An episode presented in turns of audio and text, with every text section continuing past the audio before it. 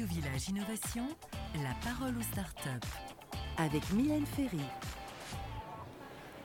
Bonjour tout le monde. Aujourd'hui, nous sommes à Vivatech 2019 et j'accueille Azumu Yamazaki, CSO et directeur du conseil d'administration de la startup Empath. Empath, c'est une startup japonaise qui identifie les émotions en temps réel à partir de la voix, indépendamment de la langue. En analysant des multipropriétés physiques, Empath détecte quatre émotions la joie, le calme, la colère et le chagrin. Azumu Yamazaki, pouvez-vous expliquer comment Empath fonctionne exactement? Merci Mylène. En fait, vous avez déjà tout expliqué. Donc bonjour, je suis Azumu Yamazaki, cofondateur d'Empass, et je suis principalement en charge du marketing et des ventes. Donc nous développons de l'IA sur les émotions à partir de la voix. Et on ne se concentre pas sur ce que vous dites, mais comment vous le dites. C'est-à-dire la rapidité de la voix, l'intonation, etc. La langue en elle-même n'est pas importante. C'est impressionnant. Et quel est le but d'Unpath en venant à Paris donc aujourd'hui, notre objectif est de s'étendre sur le marché français. Nous sommes en ce moment au Village by CA, mais aussi à l'Orange Farm. Et en étant dans ces accélérateurs de start-up français, nous essayons de trouver de potentiels clients, mais aussi des partenaires euh, pour développer notre business en France. Et est-ce votre première fois ici à Vivatech?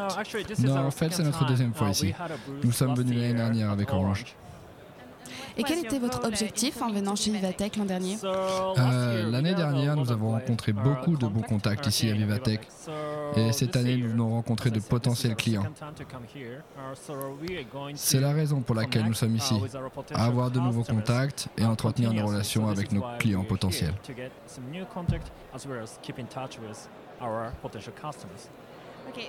Ok, donc vous êtes une start-up internationale car vous êtes au Japon et aux États-Unis. D'après vous, existe-t-il de nombreuses différences entre tous ces pays pour une start-up? Oui, il y a beaucoup de différences. D'après moi, la France est vraiment en avance en termes d'open innovation, avec les grands groupes et les startups, comme ici à Vivatech. Il n'y a pas de salon tech comme celui-ci dans le reste du monde.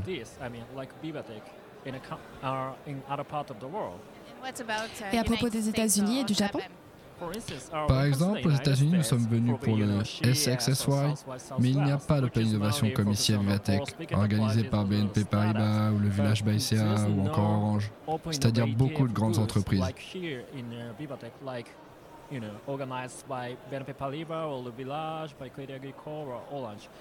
That means a lot of big enterprises have il n'y a pas ça au Japon et aux États-Unis, c'est seulement ici à Vivatech. Ok, donc vous êtes à Paris pour deux semaines et votre première semaine se termine. Uh, Qu'est-ce que vous retenez de votre première semaine parisienne? Euh, beaucoup de choses. Ces premiers jours se sont très bien passés. Maintenant, nous nous accoutumons bien à la culture française, même si nous ne parlons pas bien le français.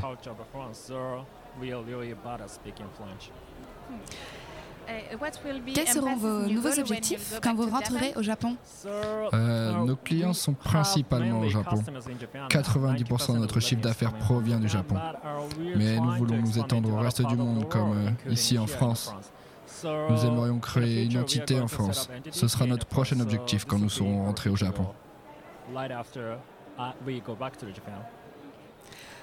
Azumi Yamazaki, merci. On se dit à bientôt pour une nouvelle émission.